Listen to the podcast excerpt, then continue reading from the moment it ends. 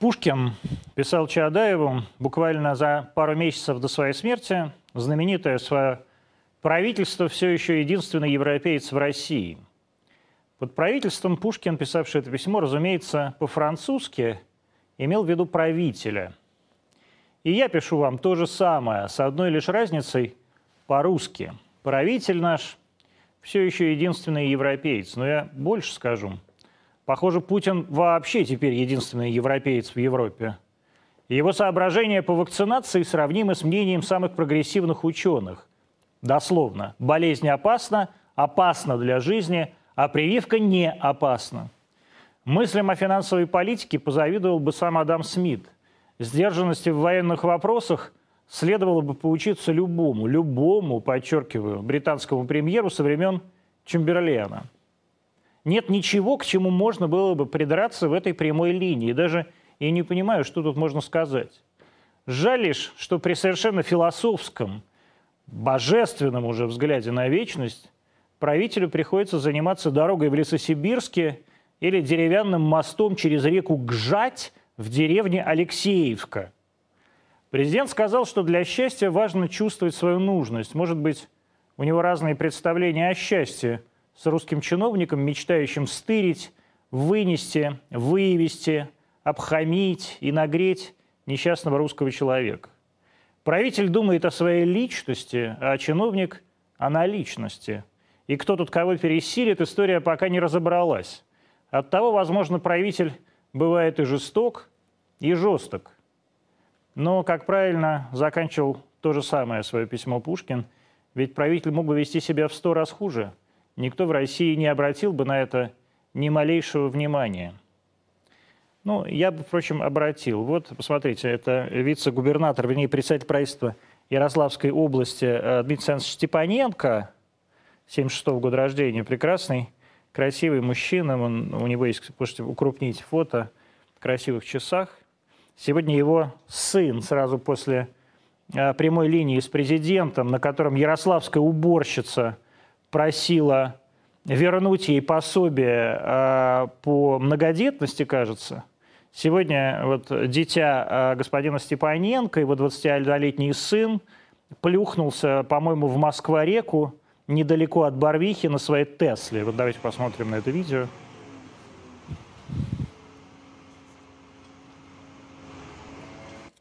Со всех сторон. Со стекол. И...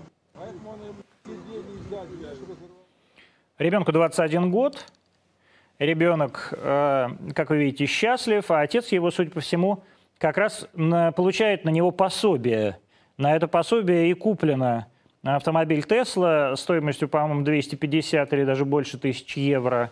И э, все, и, и часы, которые, в которых он, э, господин, господин Степаненко, фотографируется для официального сайта правительства Ярославской области. У него такая еще на руке кокетливая ниточка, видимо, на удачу.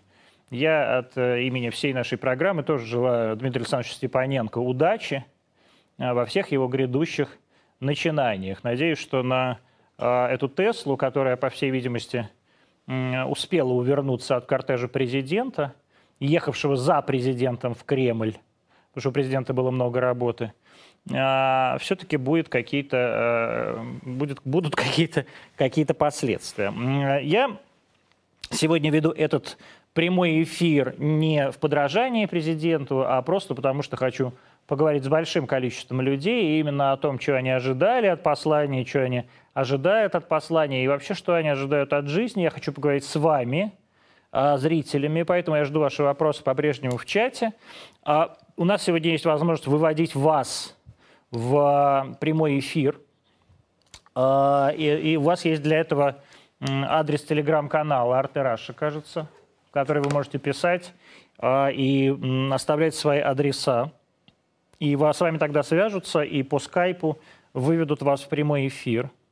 А также я по-прежнему, также сегодня будут включаться разные э, люди, которые имеют отношение к политике в нашей стране. Я надеюсь, это будут и руководители Государственной Думы, и руководители Единой России, э, и какие-то другие деятели. Э, э, э, я надеюсь, что мы их всех сегодня услышим и увидим. Можете, пожалуйста, кидать вопросы в координацию Да, вот вопросы.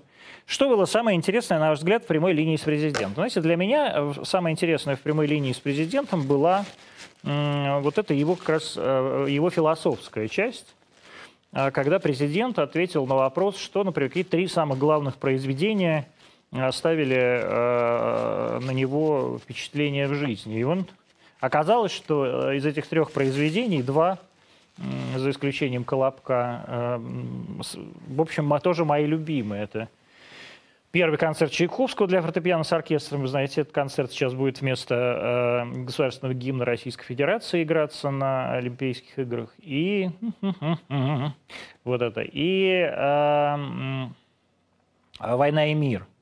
А, и меня это совершенно поразило, что у нас с Путиным абсолютно одинаковые художественные вкусы. Как граждане России могут привиться спутником в России? Это хороший вопрос. Путин об этом, это вы задаете мне этот вопрос. На самом деле совершенно несправедливо. Вы мне его задаете, и вы, на него уже ответил Путин несколько раз. И было совещание с членами правительства, и недавно было совещание, собственно, самого правительства, оперативного штаба по реагированию на ситуацию с коронавирусом, который, совещание, которое возглавлял э, премьер-министр э, Михаил Владимирович Мишустин – где, э, так сказать, было, была дана задача выработать э, меры по вакцинации иностранных граждан и трудовых мигрантов. И я уверен, что граждане Украины могут, так сказать, попадают абсолютно в эту же самую категорию и окажутся привитыми спутником довольно скоро в разное время. Я по-прежнему настаиваю, что прививаться нужно тем самым, чем привился наш президент – как мы знаем, это есть про э, вакцины «Спутник Ви», э, вакцины, которые привился и я тоже, э, и вакцина, которая единственная вакцина, которая зарегистрирована в нашей Российской Федерации по всем мировым стандартам. То есть вот сегодня Владимир Владимирович Путин сказал о том, что у нас четыре действующие вакцины. На самом деле в гражданском обороте находится едва ли три. А, но объективно по-настоящему работающие вакцины, доказано работающие вакцины, доказано, повторяю, работающие вакцины, являются вакцина э, «Спутник Ви». Еще меня удивили, вот удивило вот это расхождение по поводу э, того, сколько людей заболевает после, вакци... после вакцинирования. Путин сказал 10%, его тут же поправила Татьяна Алексеевна Голикова, сказала 2,5%. Еще неделю назад Михаил Ильич э, Мурашко говорил о том, что это там типа 0,02 или сколько-то процента. В реальности э, я уверен, что Путин гораздо ближе к истине, и мы еще увидим э, большое количество людей, которые э, инфицируются спутником после вакцинации.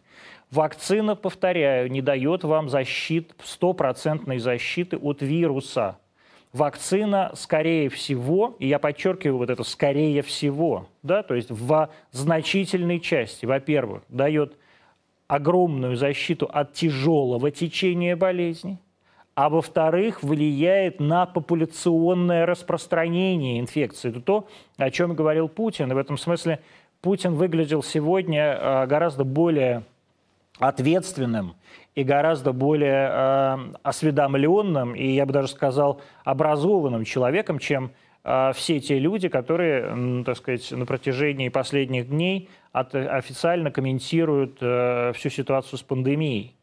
А Путин очень аккуратно сказал про 10%. Мы видим сейчас ситуацию в Великобритании. Сегодня в Великобритании 26 тысяч новых случаев. В Великобритании взрыв дельта штамма. И я уверен, что а, Великобритания дойдет до и 40 тысяч, очень скученное население, тоже огромное количество антиваксеров, но самое главное, в Великобритании не хватало просто вакцины, в Великобритании был э, как раз э, такой календарь вакцинирования, в Великобритании не успели вакцинировать всю популяцию, начали со стариков, а вот поколение 30-летних а, даже не начинали еще вакцинировать. И вот именно поэтому мы видим сейчас такой огромный взрыв в Великобритании. И я вас уверяю, что будет большое количество людей, а, в том числе вакцинированных в этом как раз а, в этом сегменте. Но, повторяю еще раз, вакцина практически гарантирует от тяжелого течения.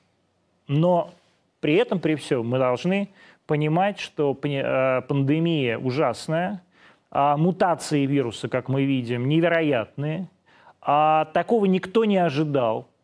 И действительно прогнозировать а по-настоящему а, ответственно а, вот такие, такого рода проценты и говорить об этом ну, просто, просто нельзя, это безответственно. То есть сейчас ты скажешь, что там 2,5%, а завтра ты увидишь, как у тебя в общей популяции будет 40% э, людей, которые э, которые вакцинировались, переболеют вирусом. Точно так же, как мы говорили о том, что люди, которые переболели ковидом, больше не заболеют. Или вот академик Гинзбург говорил, что вакцина, даже мне в интервью, можно это посмотреть на YouTube, набрать вот Красовский Гинзбург, где он говорил, что вакцина будет а держаться там два года гарантированно, да, иммунитет от вакцины. А я ему говорил, или может быть меньше. Говорил я ему тогда аккуратно, но Александр был абсолютно непреклонен. Сейчас мы видим, что это не так, и уже требуется ревакцинация. То есть все-таки я, как бы, я бы хотел, чтобы все мы люди, которые в первую очередь за вакцинацию а, отвечают, и люди, которые за вакцинацию агитируют, в том числе я, относились к своим словам гораздо более ответственно.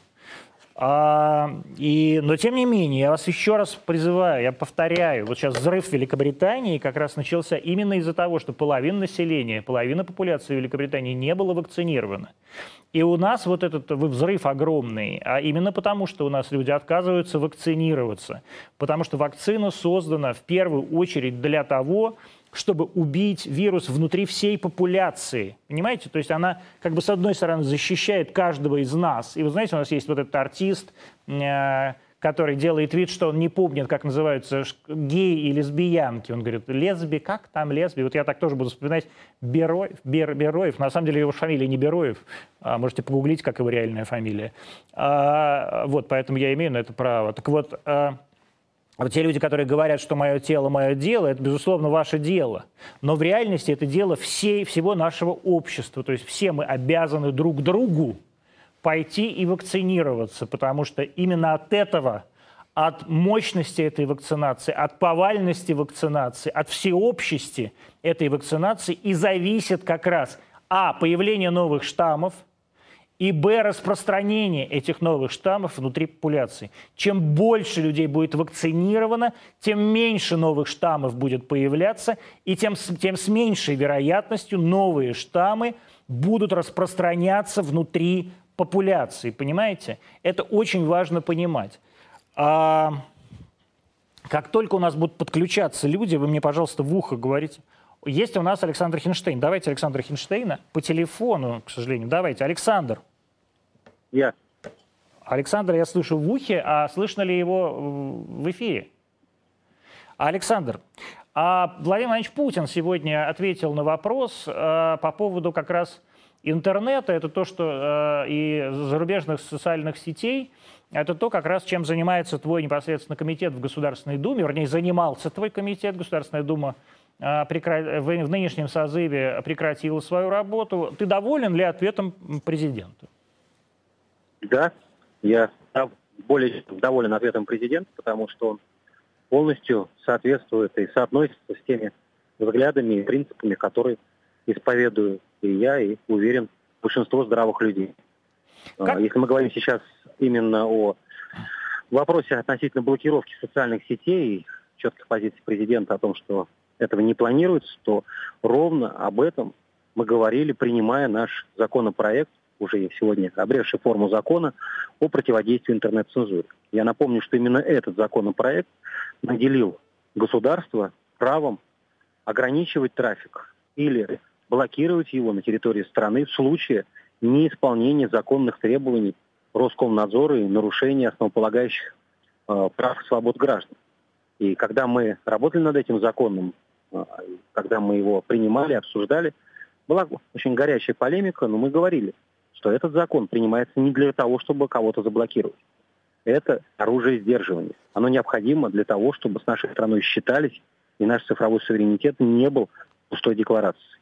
Я рад тому, что президент четко и ясно эту позицию о том, что ни о каких блокировках речи не идет, а, озвучил, и государство в этом, в этом направлении двигается. Ну и не только этот вопрос был сегодня задан на прямой линии, касающийся деятельности и нашего комитета, и в целом проблематики цифровой.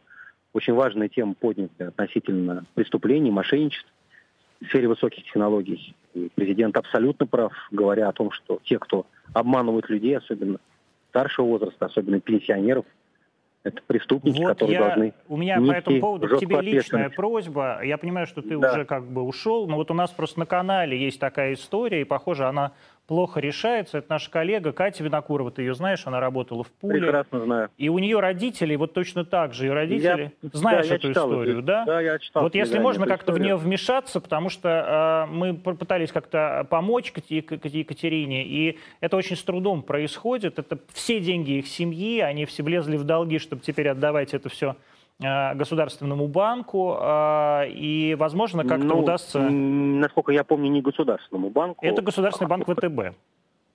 А, насколько я помню, э, кредит был, ну, я могу ошибаться. Нет, кредит был в ВТБ. А... Не в а, Росбанке разве? Нет, это кредит был в ВТБ, а они деньги из ВТБ отнесли в ячейку Росбанка. Угу. Вот, то есть это как бы вот такая история. И опять же, у меня есть ну, нет ни претензий никаких ни к ВТБ, ни к Росбанку, вообще ни к кому. Ну, у меня есть история, сказать, действительно, когда... я считаю, что должны да. вмешаться, потому что это история mm. про мошенничество, и здесь как бы ну, все должны помочь, мне кажется. Ну, конечно, хотя э, вопрос не в том, что это родители журналисты, и поэтому к этому делу должно быть особое внимание, Нет. но других родителей у них дети э, там, военные или трактористы, поэтому не нужно там вмешиваться. Но для чистоты отношений скажу, что когда э, Катерина стала эту тему озвучивать, я подписан на телеграм-канал, я сразу же связался с коллегами с ВТБ, переслал им эти сообщения, они мне ответили о том, что с безопасностью этим вопросом занимается. Я надеюсь, что ВТБ, который, который действительно за свою репутацию беспокоится, действительно государственно ориентированный банк, надежный, а, я уверен, что коллеги, конечно же, с этим разберутся. Но здесь вопрос не в этой конкретной ситуации. Конечно, конечно. В целом, в том, что сегодня президент прав, преступления в сфере высоких технологий, мошенничества и кражи превращились в настоящий бич. Четверть всех зарегистрированных преступлений – это преступления в сфере информтехнологий. Это только, подчеркиваю, я зарегистрирован. Это если Сбербанк, например, говорит о том, что 97% всех сомнительных транзакций ими блокируются, то есть мошенники не получают доступ к деньгам и у людей их не отбирают. Но с точки зрения Уголовного кодекса это преступление, покушение на преступление, статья 30, это основание для возбуждения дел. Но Сбербанк, я называю конкретный пример, но боюсь, что это касается и других банков, Сбербанк четко нам отвечает, ни одного уголовного дела в связи с покушением на преступление, когда была заблокирована транзакция, лица не возбуждено. Угу. Ну вот это, это тоже очень тоже странно, да? Ну, это странно в силу разных причин. А, ну, тут нужно не искать э, крайних, а вообще разбираться в причинах. Смотрите, первое. А, в чем основная опасность? В том, что а, преступность высокотехнологичная, она и очень умная. Она приспосабливается молниеносно к изменениям обстоятельств. Она намного более моторна и намного более Э, энергично, нежели чем государство, где принятие закона требует определенного времени. Ну, для примера я могу сказать. Я начал заниматься законопроектом о блокировке сотовой связи в местах лишения свободы в далеком 2014 году. Это было в предыдущем созыве Государственной Думы. Угу. Я успел уйти послужить в Росгвардии, вернуться в Госдуму, и только в конце прошлого года, уже э, став председателем профильного комитета, сумел довести это дело до конца, хотя все понимали, что это огромный бич. Но к тому моменту, когда мы приняли этот закон, основные колл-центры из мест лишения свободы ушли, что, конечно же, хорошо. Сегодня нам необходимо гораздо более оперативно на эти вещи реагировать. Я не снимаю здесь ответственности, конечно, из Госдумы. Но вот подожди, себя. Саш, а можно я тебя прерву на секунду? А как вот вести себя действительно, э, просто конкретно, вот не, не в общих чертах, а конкретно, как себя вести Давай. родственникам таких вот пожилых людей или самим пожилым людям, которые э, поняли, что они оказались обманутыми? Как им себя вести в такой ситуации, чтобы им государство или банки, или какая-то, я не знаю, я не знаю кто, чтобы им помогли? Ну, первое. Нужно все-таки делать э, так, чтобы эти преступления не происходили. И самое главное, чтобы люди не становились э, жертвами мошенников. Самый простой способ и путь – это не вступать в разговоры с, по телефону с неизвестными людьми. Э, сегодня э, одна из основных схем, которая используется, это работа под, от имени э, представителей правоохраны. Идет звонок, человеку говорят, что вот э, вы стали жертвой мошенников, либо вам нужно перевести деньги на безопасный счет, либо вы снимите деньги, у нас идет оперативный эксперимент, я старший оперуполномоченный майор Петухов, нам нужно вот э, с вашей помощью поймать банду злоумышленников. Никогда сотрудник правоохранительного органа или спецслужбы не будет звонить по телефону и предлагать человеку принять участие в оперативном эксперименте, не оформляя документы, потому что это требует определенных формальностей. Никогда банк не будет звонить клиенту и говорить о том, что переведите деньги с одного счета на другой. Это мошенники, и поэтому самый простой способ – это положить трубку и не вступать в пререкание. Первое. Второе. Если это, не дай бог, все-таки произошло, то сразу же надо писать заявление полицию по месту жительства и направить еще такое же заявление, желательно в прокуратуру. Обратиться в тот банк, в котором у тебя похищены деньги. Ну и третье. А, необходимо, и сегодня мы этим процессом достаточно, как мне хочется надеяться, активно занимались и продолжим заниматься уже в новом созыве, необходимо а, устранять сами возможности для преступлений и злоупотреблений. Конкретные примеры. Слышно меня, Антон? Да? Я слышу тебя прекрасно, да. Да, конкретные примеры. В последний или в крайний день работы текущего созыва Государственной Думы мы приняли две очень Завершающие, Саш. Не... Завершающие. Ну, хорошо, завершающий. А, хотя Госдума а, свои полномочия прекратит лишь 19 сентября, после того, как состоятся выборы в новый созыв. Так вот, а, мы приняли две очень важных нормы. Норма первая. Это норма о блокировке фишинговых сайтах то, о чем сегодня говорил в ходе прямой линии президент. Фишинговые сайты – это сайты, где предлагаются различные пирамиды в них участия, или это зеркальные сайты, которые действуют якобы от имени банков или кредитных учреждений, цель которых а, выманить доверчивых людей деньги. Мы приняли закон, который теперь наделил прокуратуру правом досудебной блокировки таких фишинговых сайтов, а Центральный банк, в свою очередь, правом обращаться в ускоренном порядке в административные суды. Блокировка таких сайтов – это самый надежный и э, легкий путь борьбы. Вторая важная норма, которая была принята в заключительный день работы Государственной Думы, так называемый антифрод. Это норма, которая впрямую запрещает, и техническими средствами это будет достигаться, под звонки с использованием подменных номеров из-за рубежа. Что это такое? Один из основных способов мошенничества, когда тебе поступает на телефон звонок, и ты видишь номер входящий московского региона, ну или какого-то российского региона. При этом сегодня подавляющее большинство мошенников работает в территории других государств. То есть они звонят условно с Украины, а там очень много таких фабрик сегодня мошеннических, но меняют номер, и абонент видит не реальный номер, с которого идет соединение, а совершенно другой. Причем вот э, таким образом достигаются и другие э, фокусы, когда тоже очень сегодня распространенная схема. Вы, вот я старший уполномоченный Петухов, вы посмотрите, вот номер высветился, ну вы пробейте, посмотрите, это номер за кем закреплен. Смотрят, да, там 495 код Москвы, 667, первые три цифры, они закреплены центральным аппаратом МВД России.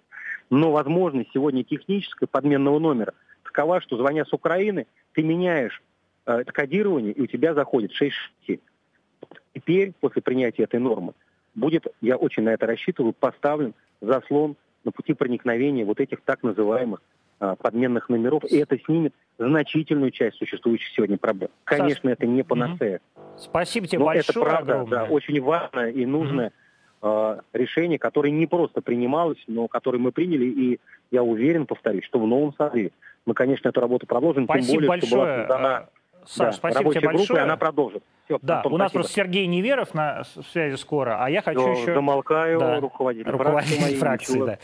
А, э, спасибо тебе огромное, желаю тебе успехов да, в, следующем, в следующем созыве, спасибо. желаю тебе возглавить тот же комитет, обнимаю. Значит, ФБ а, Андрей Макаревич себе президента Америки, занимающийся проблемой уборщицы в Ярославле. Я можно крупно сейчас меня сделать? Спасибо большое. Я Андрея Вадимовича очень уважаю, люблю.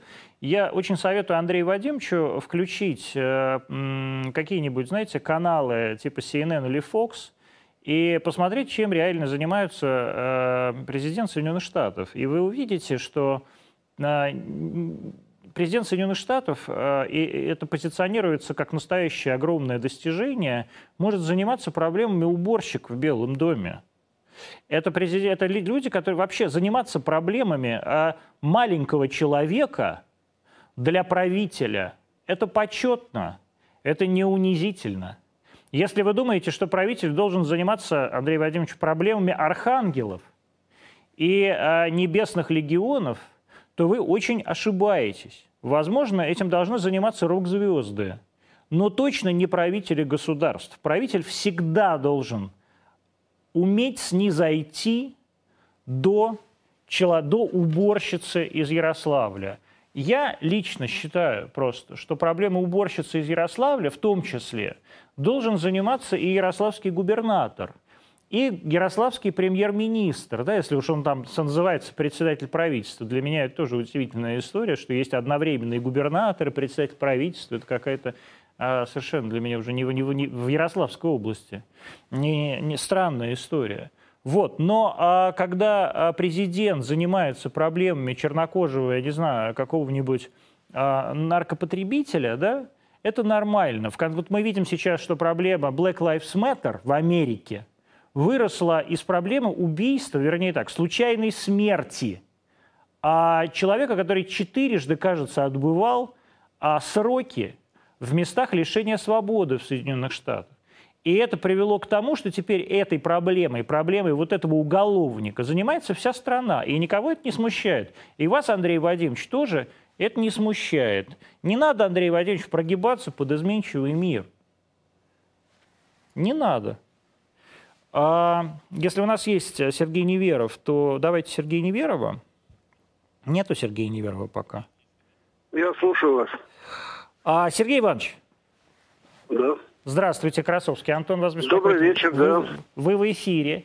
Я хотел с вами буквально пару слов обсудить э, сегодняшнее выступление прямой линии Владимира Владимировича Путина, а самое главное оценка, вот как вы оцениваете его, э, за каламбур, простите, оценку работы э, вашей партии и вашей фракции, главное, в Государственной Думе, фракции «Единая Россия». Сергей Неверов, напомню, руководитель фракции «Единая Россия».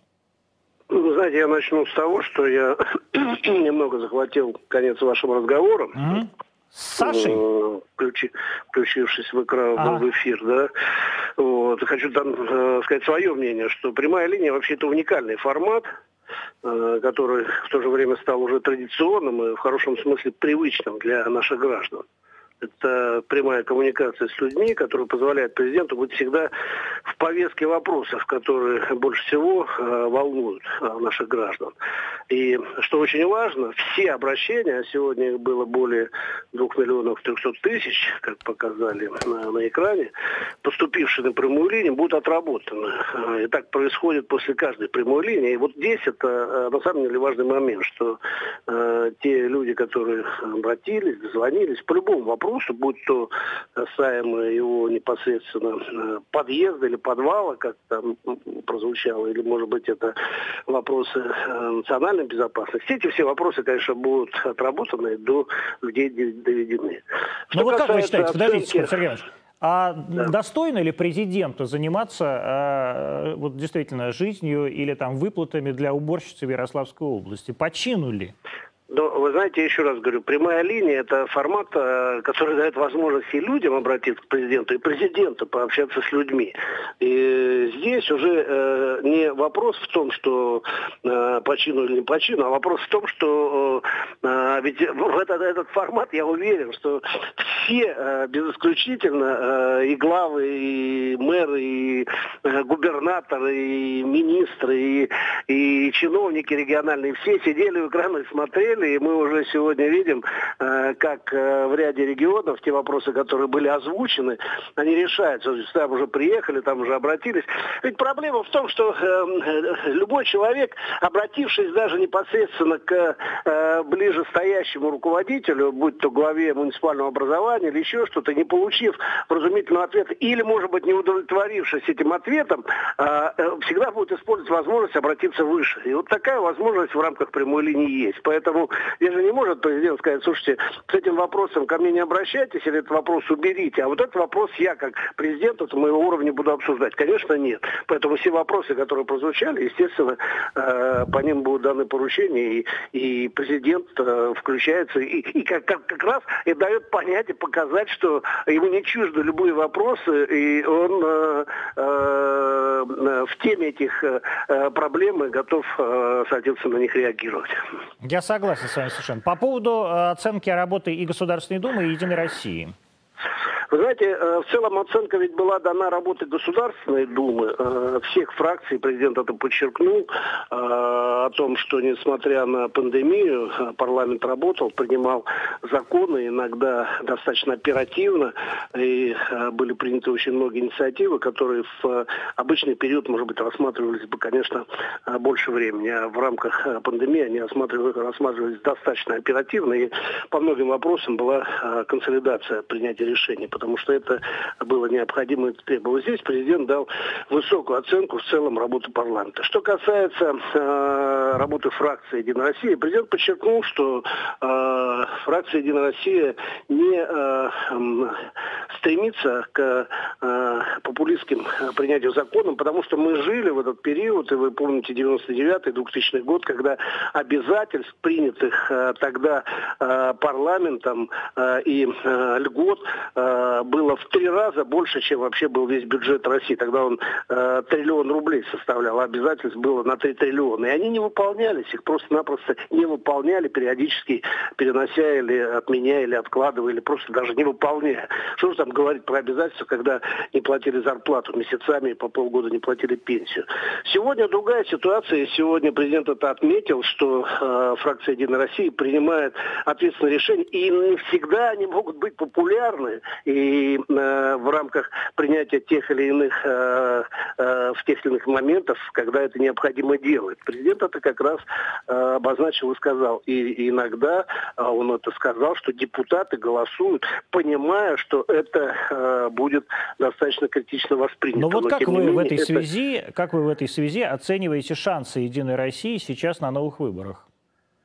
Вы знаете, у нас же ведь э, смешанная система, и 225 да. депутатов избираются по одномандатным округам, и 225 по спискам. И э, сегодня э, э, у нас э, порядка 190 депутатов, действующих депутатов, э, которые победили на э, предварительном голосовании выдвинуты съездом на выборы. Из них порядка 120 депутатов это одномандатники. Я думаю, что э, это те именно а, мои коллеги, которые активно в течение этих пяти лет работали, были с своими избирателями, а, решали очень многие вопросы, а, которые тоже, может быть, не уровня там депутата, условно говоря, которые касаются уровня местной власти, но эти вопросы звучали, звучат на встречах, звучат на приемах. Люди приходят, хотят непосредственно прийти к депутату. Я думаю, что у них очень высокая вероятность переизбрания. Вот у меня вопрос пока про конкретных людей. Э, да. Вот у вас в нынешнем составе, который только что ушел, э, да. были такие две яркие женщины, Оксана Пушкина и э, Наталья Поклонская. Вот почему партия и фракция их не поддержали на новых выборах? Ну, э, вы знаете, что э, Оксана Пушкина, э, я бы не говорю, что не поддержали Оксану Пушкина, не заявлялась на процедуру предварительного голосования. Вот, она не подавала документы на участие в процедуре предварительного голосования в своем округе. Это нужно у Оксаны спросить, почему она не Потому что ее не поддержал губернатор, как она утверждает. Ну, это вопрос взаимоотношений, может быть, тогда Оксана с губернатором, а не вопрос взаимоотношения партии с Оксаной. Тем более она не член, по-моему, партии. Но то же самое является Наталья Поклонская она не член партии. Но Наталья э, э, участвовала в процедуре предварительного голосования, она подала документы, и в процессе уже предварительного голосования, насколько я читал, я с ней не пообщался, не успел переговорить, вот, э, будучи э, в Думе, потому что я там ушел, буквально в самом конце ушел на больничный. Вот. Наталья сделала заявление о том, что она снимается с процедуры предварительного голосования, потому что э, решила э, работать в другой ипостаси какой она тоже не назвала, не будет это в перспективе. Поэтому это ее выбор. Я думаю, что это лучше у Натальи Владимировны То есть партия как бы, как бы ни, ни при чем тут? Нет, совершенно. У нас же ведь э, у нас же до участия в предварительном голосовании может принять любой человек. Э, достаточно много было э, э, дискуссий по поводу того, каким образом э, где там в Ивановской области заявилась девушка стату, вот, э, участвовала э, в предварительном голосовании. Не девушка стату, а девушка, бывшая солистка группы Тату Юлия Волкова, да. Ну, я и говорю, девушка, да, стату, да, бывшая да. солистка Тату. Она подала документы, и все говорили, вот, смотрите, кто идет от, от Единой России. Но она, она не победила, там, по-моему, заняла 15 место, естественно, э, не попала в списки. Но она участвовала, так как э, любой э, человек, э, не являющийся членом партии, или член партии Единой России, или сторонник, ну, только не член другой партии, может принять участие в процедуре предварительного голосования э, партии Единая Россия. И если Оксана э, э, не принимала участие, это вопрос к Оксане. Если, э, вы знаете, ведь странно бы было, что вот а, ты участвуешь, я как губернатор тебя поддерживаю, а других не поддерживаю. Тогда в какой смысл в этой вообще процедуре предварительного голосования? Ну, ну просто, иди, заявись. просто то, что вы да говорите... Нет, Оксана же могла, ну, независимо от того, что там губернатор поддерживает или не поддерживает, если у нее есть э, ее округ одномандатный, в котором она, как считает, она работала, у нее большой уровень поддержки, она очень э, популярна, она известна. Но нужно было подать документы, участвовать и получить поддержку избирателей, выиграть вопреки э, э, желанию губернатора или нежеланию губернатора. И съезд, То есть партия поддержала бы такое решение? Ну, конечно, было же пять с лишним тысяч участников. И у нас есть депутаты Государственной Думы, которые принимали участие в предварительном голосовании и не победили. Я вас и, понял. И проиграли. Спасибо а большое. есть те, кто участвовали, победили. Большое, большое спасибо. У нас, э, Сергей, Сергей Иванович, у нас сейчас такая прям парад будет Единой России. У нас Петр Олегович Толстой тоже на связи. Петр Олегович, вы слышите меня? Да, добрый день, да, слышу вас, Привет, Антон, привет, день. Петь. Привет. А, привет, скажи, пожалуйста, вот сегодня обсуждаем Путина, э, только что обсуждали с Неверовым э, то, что происходило, э, то, что Путин сказал по поводу Госдумы и Единой России. Вот как ты оцениваешь то, что, ту оценку, которую Путин дал вашей работе? Но президент уже такую оценку давал на встрече со всеми депутатами всех фракций. Это касается не только «Единой России», вообще Государственной Думы. Мне кажется очень важным то, что э, он сказал, что вот ради интересов страны были преодолены какие-то политические разногласия в момент борьбы с эпидемией. Госдума приняла достаточно быстро важное законодательное решение – а, в момент, когда обсуждалась Конституция, это обсуждение было организовано максимально демократично. То есть вот такие ключевые моменты вот этого созыва, они были президентом отмечены. То, что он сегодня упомянул о «Единой России», ну, на самом деле, действительно, это а, партия, моральным лидером которой он является. Но я хочу сказать, что он сегодня выступил и как а, моральный лидер страны. Но он часто, все время выступает как моральный лидер страны. У меня вот вопрос к тебе как одному из лидеров э, партии и одному из лидеров фракции, как к нынешнему заместителю председателя. Э, многих смутило, что руководитель партии Дмитрий Анатольевич Медведев не пошел, не стал первым номером в списке, а первый номер в списке возглавил Сергей Кужевец Шойгу, и далее там Лавров и Денис Николаевич Проценко там, или Анна Кузнецова. Вот э, как партия относится к этому, к тому, что руководитель партии не, возглавляет список? Ну, во-первых, а, у нас, знаете, не, не принято, знаешь, э, а, как бы обсуждать его личное решение. Это было решение Дмитрия Анатольевича Медведева, которое он принял вместе, как он сказал и как подтвердил это президент, вместе с президентом.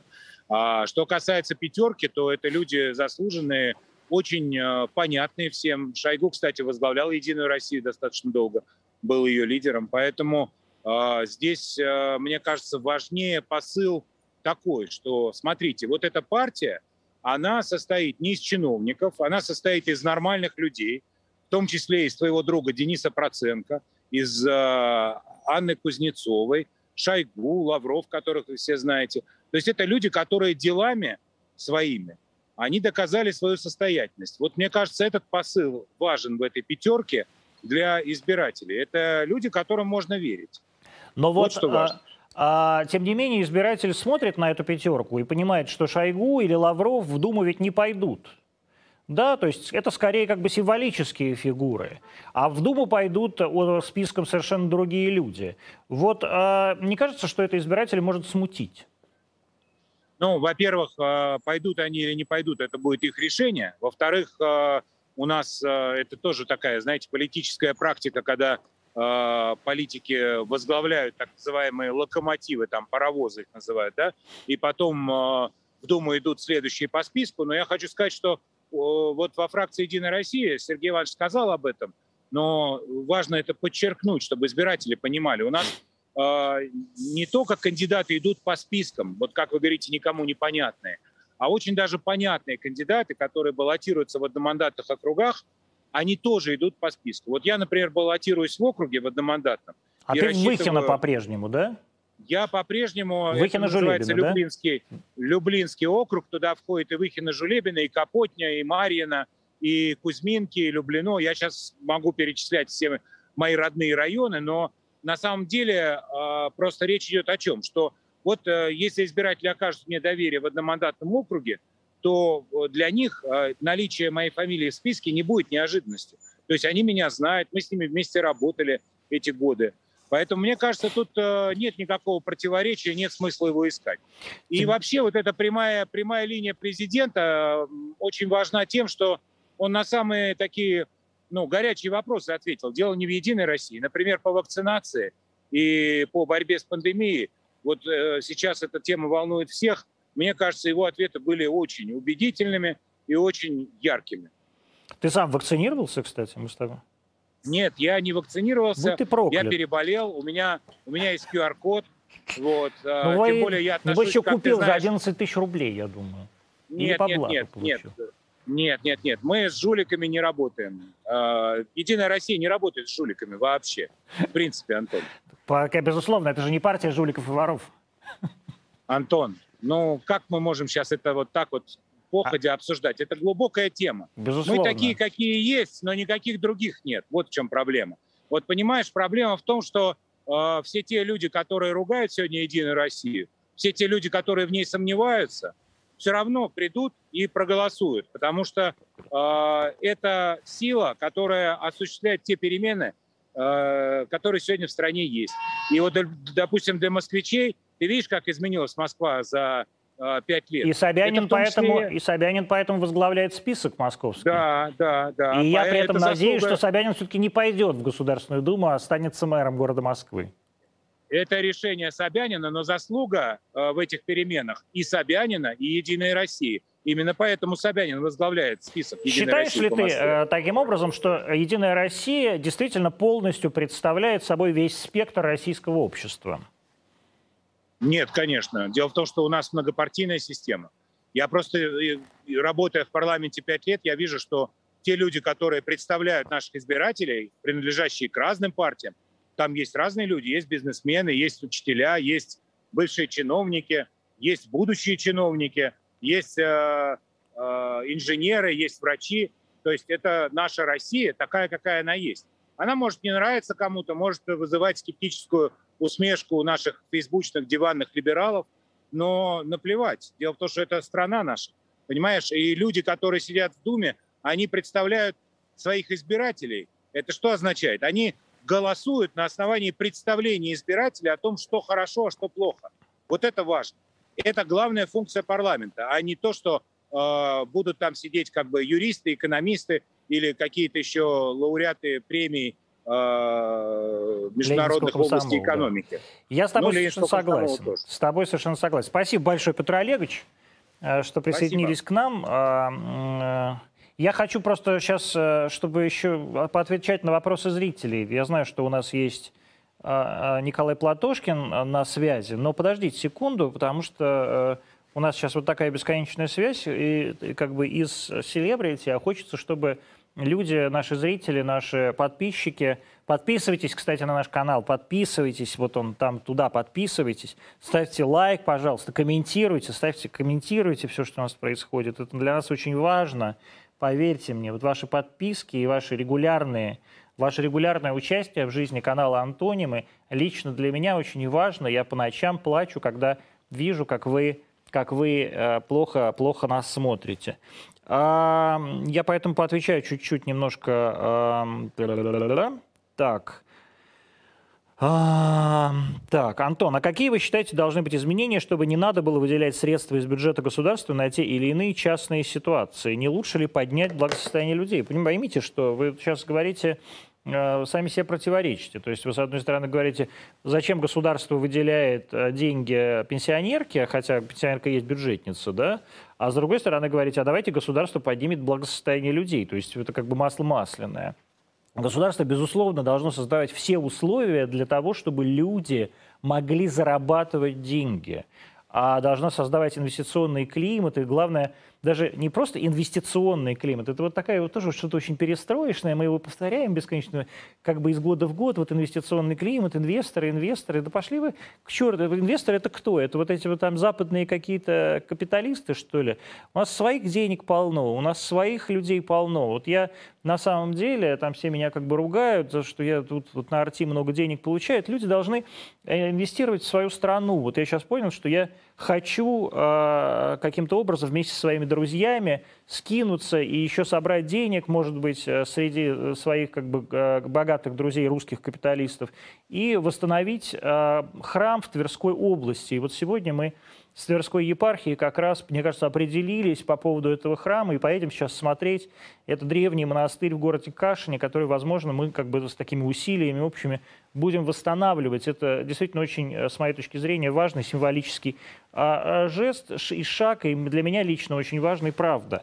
И я как бы считаю, что мы все должны понимать, что как бы это дело каждого из нас. Я считаю, что за эти 20 лет, когда Путин руководит страной, огромное количество изменений, позитивных изменений произошло. И я, вот как Пушкин перед смертью, это не значит, что я уже жду, что меня убьет какой-нибудь э, лидер гей-партии в, так сказать, Петербурге на дуэли. Понимаете? Но, тем, тем не менее, а, как человек уже а, взрослый, я тоже могу сказать вот ровно то, что я сказал вам сегодня в проповеди, что все могло бы быть и в сто раз хуже. И никто бы из вас этого даже не заметил потому что все мы привыкли, что плохо. А сейчас мы на самом деле привыкли, что хорошо. И становится лучше. И э, при этом мы э, каждый год в это не верим. Мы настолько как бы озлобились и э, перестали замечать качественные улучшения жизни, происходящие даже на фоне как бы общего э, такого демонического совершенно противостояния, которое сейчас в мире происходит, и о чем, кстати сказать, Путин говорил на прямой линии. А, что а, все время это ругаем. Но ну, вы не ругайте, вы посмотрите просто вокруг и попытайтесь, если вы видите, если вы можете помочь а, больному человеку, помогите ему. Если вы можете помочь бездомному котенку, помогите бездомному котенку. Если вы можете помочь человеку без ног, получить протезы или купить эти протезы, сделайте это. Если вы можете помочь восстановить, построить поликлинику э, в области, постройте эту поликлинику. Если вы можете научить кого-то бесплатно водить машину, английскому языку, математике, а, или, я не знаю, просто логическому мышлению, сделайте это. Если вы можете а, пропагандировать вакцинацию среди своих друзей, пропагандируйте вакцинацию среди своих друзей. Не требуйте от кого-то улучшения вашей жизни. Помните, что улучшение вашей жизни зависит от вас. Вот лично от вас, от каждого человека, который сейчас смотрит этот а, прямой эфир. А, Николай Николаевич Платошкин у нас на связи. Давайте Николай Николаевич Платошкина. Николай Николаевич, здравствуйте. Здравствуйте, Антон. Да, я вас, правда, что-то не вижу, но охотно верю, что это вы. А я, я вас вижу прекрасно. А вы смотрели сегодня прямую линию, прямую линию Путина? Э, кусками. Но вы сначала колитесь. Вы вообще выздоровели? Нормально у вас Я все? абсолютно выздоровел. Я, три, э, я всего два дня, я э, говорил это много раз, я два дня очень слабо болел, и после этого у меня вся эта болезнь, которую я даже фактически не заметил, как бы послужило бустером прививки. И теперь у меня какие-то совершенно запредельные антитела, мне даже стыдно Так, давайте, давайте померяемся антителами. У меня, у меня 15 тысяч. А у меня 350. Это мало, да, или что? Ну, да если по С-белку, идите и вакцинируйтесь, ревакцинируйтесь немедленно. Серьезно, да? Конечно. Это что, мало очень сильно? Ну, когда вы, когда вы вакцинировались? Нет, я ж болел. А, я вы болели. Болел, Все, идите и вакцинируйтесь. Не смотрите на все эти антитела, не надо смотреть. А что вам... Антон, а... вы сознайтесь, когда вы болели, да. как правильно говорит Анастасия Ракова, вы жрали жирную колбасу. Я не жрал Бел... жирную колбасу. Вы пили пиво 9 градусов минимум. Вот вы не забудьте. у меня было, поверьте мне, Николай Николаевич, у меня все было гораздо, гораздо и гораздо хуже, чем жирная колбаса и пиво, и пиво. У меня все было я просто помню, по-взрослому, когда я сидел 14, 14 э, э, дней на бессмысленном карантине. А что вам а, понравилось или не понравилось в прямой линии Путина? Ой, ну там, э, значит, я что хочу сразу сказать, что, конечно, вот вы спрашивали, по-моему, предыдущих товарищей, по-моему, Петра Толстого. Я с вами в чем согласен? Я тоже не понимаю, почему люди идут в Государственную Думу, не желая там в конце работать. Я считаю, что мы а я представляю в данном случае, ну, скажем так, блок КПРФ, мы отменим это обязательно, если у нас будет большинство. Если ты в Госдуму баллотируйся, иди работай. Мне, например, в 2019 году, когда я шел на довыборы в Госдуму в Хабаровском крае, местные коммунисты предложили э, возглавить их список на законодательную Думу края. Я бы туда железно прошел. Но я сказал, я там, если не буду работать, я как туда буду баллотироваться? Что же людям э, мозги Но вы идете сейчас в Государственную Думу, я не понял. Антон, грешно смеяться. А, вы же, вы же уголовник, я забыл, господи. Да, вы что?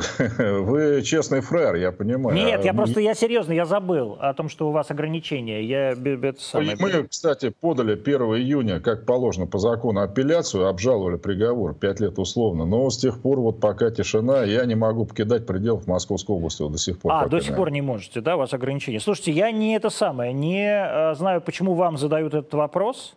Но вот зритель Давайте. вам задает этот вопрос. Что Платошкин думает про Моргенштерна в «Единой России»? Я не понимаю, что это.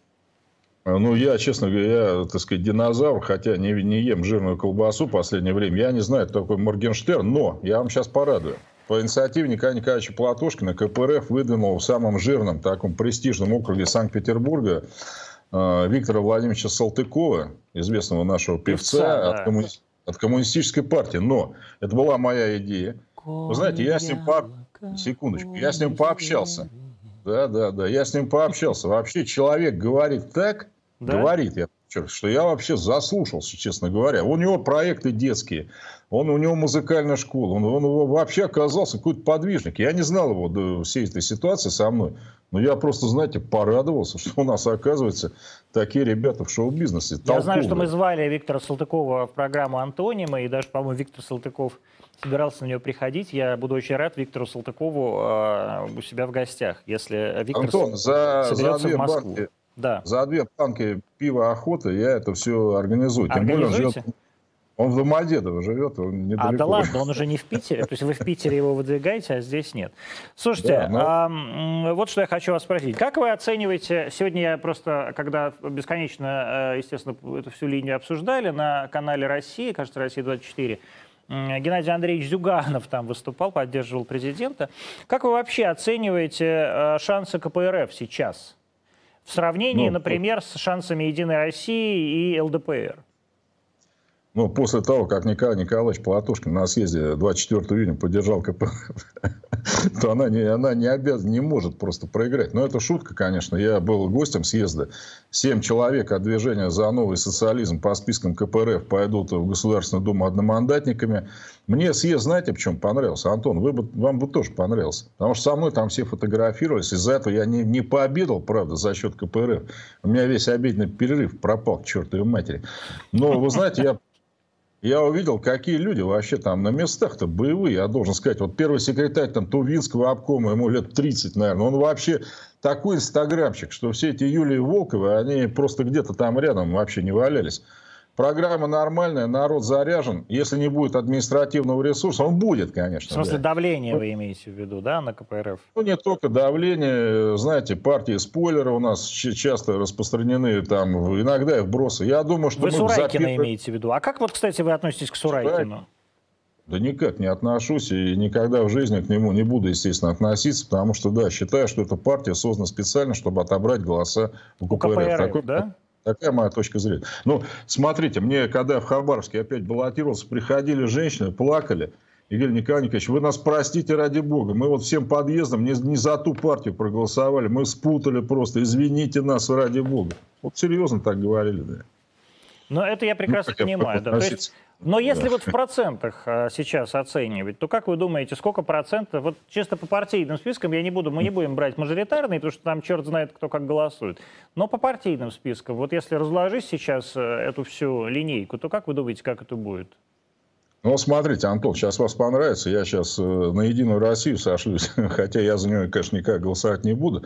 А у нас программа у меня лично 20-20, но это не Единая Россия. 20-20 значит, 20... это э, ЛДПР и КПРФ? Не-не, угадайте. 20-20. Это 20% по списку и 20 одномандатных округов. Но в следующей, в прошлой Думе у КПРФ было, как вы знаете, там 13% и 7 округов. Это минимум. В максимуме в половине страны, я думаю, особенно за Уральским хребтом, мы поборемся по спискам за первое место. Можем Вы думаете? Побороться. Вас не смущает? Как, как думаете, э, вот шансы КПРФ сейчас вот, относительно ЛДПР? Нет, я себя не под Лениным чищу, я имею в виду не под ЛДПР. Вот смотрите, кто идет. Грудинин, да, которого, кстати никто не выдвинет, испугается там. А, Бондаренко, ну, вы знаете, конечно, обидно, нам с вами, у меня подписчиков меньше, у вас тоже, у него полтора миллиона. Угу. Потом Мархаев, это единственный сенатор, ну, выступивший против там и пенсионной реформы, и обнуления. Вообще, ребята такие, которые не гнутся, не ломаются, я вам должен сказать. И у них э, серьезный рейтинг должен, вообще должен быть. Ну, а я, я баллотироваться не буду, но все, что от меня зависит при поддержке этого кандидатов, я, конечно, сделаю. Спасибо вам большое, Николай Николаевич. У нас зрители просто уже есть. Я э, вас обнимаю. Желаю вам успехов. Я очень надеюсь да, по-прежнему, то... что вы, вас, вы вернетесь в нормальную человеческую Ан... общественную Антон, жизнь. кстати, да. да, после того, как я к вам сходил первый раз, вы как на меня набросились. Ой, Кому сходил? Вообще Красовскому. Но я сегодня предупредил, стрим у меня был, что иду к Красовскому, чтобы всем ботам быть на низком старте и готовиться. Антон, приятно было пообщаться. Да, Спасибо большое, здоровья. Николай Николаевич. И вам Спасибо. Значит, у нас Спасибо. есть зритель Алексей, 19 лет, из города Томска. Давайте, Алексей. Алексей, так, меня сейчас слышно? Вас я слышно Алексей. и видно даже, да. Алексей. Да, Добрый день. Угу. Угу. Господи, Антон Вячеславович, это вы. Угу. Я хотел тогда о чем спросить-то, господи, о прививках и их диапазоне. Угу. Что? Ага. Так, э, ну угу. а почему, как вы думаете, продолжается сейчас весь этот сказ о четырех у нас существующих вакцинах, в частности, которых сегодня как раз подхватил Путин, а, потому что, ну, по факту-то, как и вы это неоднократно говорили, у нас их поменьше будет. И к тому же он, когда рассказывал, чем привился, то подчеркнул, что выбор-то у него был между спутником и эпиваком. То есть даже не между спутником и Кавиваком. Хотя на самом-то деле, насколько я понимаю, Кавивак все-таки менее жульнический будет, что ли, чем Эпивак. Но, тем не менее, однозначно, конечно, у нас безвопросных вакцин, кроме спутника, не существует. Но, тем не менее, почему-то именно Векторовская и спутник у него на повестке дня стояли. Как вы думаете, из-за чего это? А так вопрос в чем? Почему он привился спутником и Эпивак, а не Эпивак Корона или в чем?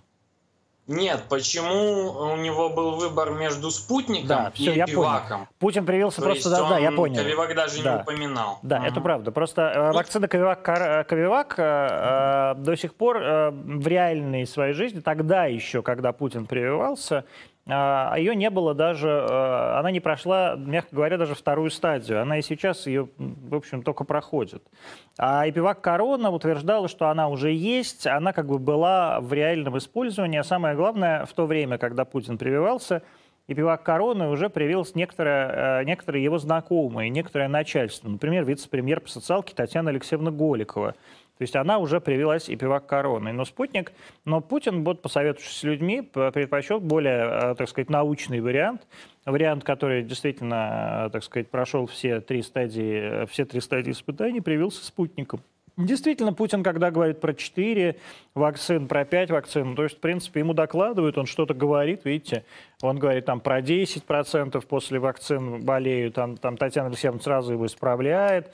Ведь это все тоже происходит, потому что люди боятся таким образом испугать и поднять авторитет антиваксеров как раз, да, то есть чем больше ты скажешь, а, но при этом все-таки мы люди ответственные, я не как бы Э, вернее так, безответственный наоборот. Я не отвечаю за программу вакцинации в стране, поэтому я могу говорить правду, и здесь важно, важно отвечать за свою собственную, за свою собственную репутацию, да, чтобы потом тебе не сказали, что ты нам все врал. А, вот, Путин проявился спутником, молодец, Путин, действительно все бесконечно говорили, а чем же таким Путин привился? Ой, и все, все думали, что он привился вот как раз и пивак короной, и все друг а Он вообще правильно сделал, что сказал о том, чем Да, привился? конечно, он молодец, что он сказал тем... Это не Нет, это, это прекрасно, потому что все мировые лидеры э, ровно это и делали. Все, все всегда говорили, я привился Pfizer, я привился... Ну, на самом деле все привелись Pfizer. А вот кто мог из, из мировых лидеров, все привелись Pfizer, даже Нетаньяху, у которого был выбор и даже Байден, по-моему, у которого был выбор между Модерной и Pfizer, привились Pfizer, потому что на самом деле разницы между Pfizer и Модерной нет никакой, кроме условий хранения. Вот. Но э, Путин правильно сделал, что он сказал, что он привился спутником, потому что надо поддерживать единственную, по-настоящему сертифицированную российскую вакцину на всех рынках, потому что вакцина в данной ситуации это не только товар, то есть относиться к этому как к товару неправильно, но и символ, а, символ борьбы с эпидемией, с пандемией в Российской Федерации. И таким символом, вне всякого сомнения, в России является одна единственная вакцина – это вакцина «Спутник Ви». Все остальные, э, все остальное это либо факультативно, как э, Ковивак, либо вообще э, не очень, не очень уверенно и проверено, как и ЭпиВакКорона. Какую четвертую вакцину, я, честно говоря, Путин имеет в виду, я не знаю. Лайт. Может, он имеет в виду «Спутник Лайт», а может, он имеет в виду вот этот ЭпиВак там что-то, какой-то очередной, тогда уже их пять. именно Лайт, да. Ну, отлично. Спутник Лайт есть, она uh-huh. действительно, но это одна, просто одна из доз обычного спутника, то есть это никакая не специальная вакцина. Вот. Ну, просто Давайте у него изначально... Да, ну, я уже перебрал, наверное, Ну, понимаю. не перебрали. Спасибо вам большое. Томску привет. Да, продолжим mm-hmm. без вас. У нас есть следующий да. какой-то звонок. Анна. Да. Здравствуйте. Вы в эфире, Да, Антон Анна. Вячеславович, добрый вечер. Очень приятно. Да. А, я на самом деле отправляла два а, вопроса на горячую линию, ответа не получила. Ну, я вряд ли могу И, ответить ну, за буквально... Владимира Владимировича Путина, к сожалению. Но я понимаю, но У я вас хотела там ребенок бы, кричит. возможно, это вы знаете, это не ребенок, это кот. Такой вот он. А, да, это это сфинкс, это сфинкс, вот они кричат таким образом, соседи всегда ну, вряд ли он придет, да? бегает по полу, если вот он захочет, бегает, бегает он, да. Господи, я думал, это придет. ребенок. Ну, давайте ваш вопрос. Нет, это сфинкс. Короче говоря, у меня два было вопроса. Первый про а, душу, а угу. второе про поиск национальной идеи. Да. А, вот, собственно говоря, что бы вам было интересно обсудить? Давайте, что хотите. А, давайте про психологию. Я на самом деле сама клинический психолог, психотерапевт, поэтому для меня это, в общем, такой актуальный вопрос. Давайте. А, знаете, а, вопрос мой звучал таким образом. Не, не настало ли время подумать о душе? По той простой причине, что, в общем-то, материальные такие стороны нашей жизни более-менее или ну, улажены, да, и мы симптоматично пытаемся решить вопрос, эм, как бы проблем социальных, которые возникают в обществе, там, насилие, а, то же самое, те же самые радикальные какие-то проявления экстремизма, там, агрессии, гнева, ярости и так далее. Но, а, тем не менее, вернее, не тем не менее, однако можно по-разному подходить к этому, да, то есть можно решать симптоматично какие-то вопросы, как это делает советская психиатрия, устраняя симптомы, а можно, в общем-то, подходить, э, ну, с умом, а, глубоко с ну, вообще как бы к такому понятию, как э, психическое здоровье нации. И вот, насколько мне известно, у нас в стране, во-первых, до сих пор нет закона, который бы регулировал деятельность психологов, психотерапевтов. А более того, у нас э, нет вообще национальной программы по поддержке психического здоровья. Существуют отдельные какие-то программы, фрагментарно, но они, в общем-то, это такая инициатива отдельных людей. Я И, понял ваш а, вопрос. А, что самое да. важное... Да-да-да. Угу. Я понял, потому что я, можно, я просто... Вот, как вы да, я считаю, во-первых, вы правы. Я, да. Кстати, огромное спасибо вам, что вы это сказали, потому что сегодня буквально мы обсуждали с коллегами. Я э, с недавних пор вхожу в вот такой как бы медицинский, э, медицинский блок э, Совета при правительстве, э, э, Совет при, по, по, по попечительству и а, при правительстве Российской Федерации. И мы как раз, это медицинский блок, и мы сегодня обсуждали как раз темы на будущий год, что мы хотим внести в нашу как бы повестку, помимо того, что уже, что уже есть, там, помимо там, тем онкологии, не знаю, ВИЧ, там, паллиативная помощь и так далее. И э, вот как раз возникло некоторое количество тем, и совершенно мы забыли про психиатрию, а это важнейшая совершенно тема психологии и психиатрии. И я, э, так сказать, на ну, скажем так, не в своей семье, у меня напрямую, напрямую в семье нет, никогда не было, э, по счастью, ни одного душевно больного человека, никогда, а в этом смысле у меня хорошая генетика. Вот. Но а, вокруг меня было очень много людей, которые, у которых такая помощь нужна была, они страдали и маниакальными расстройствами и э, шизофренией с, так сказать, соответствующими отягчающими обстоятельствами.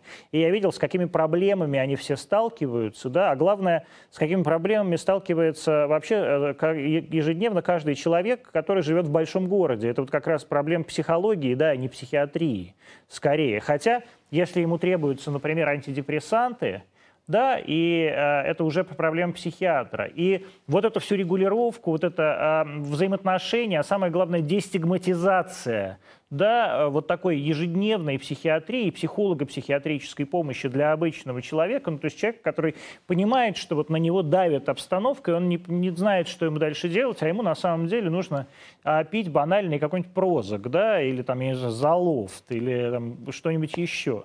И но для этого ему надо пойти к какому-то местному участковому психиатру, и, э, потому что никто ему больше этот рецепт не выпишет. И, разумеется, э, так сказать, вот здесь наступает барьер. Это прямо как у человека, который с ВИЧ живет. Вот он ВИЧ обнаруживает у себя, он хотя бы знает о том, что у него ВИЧ.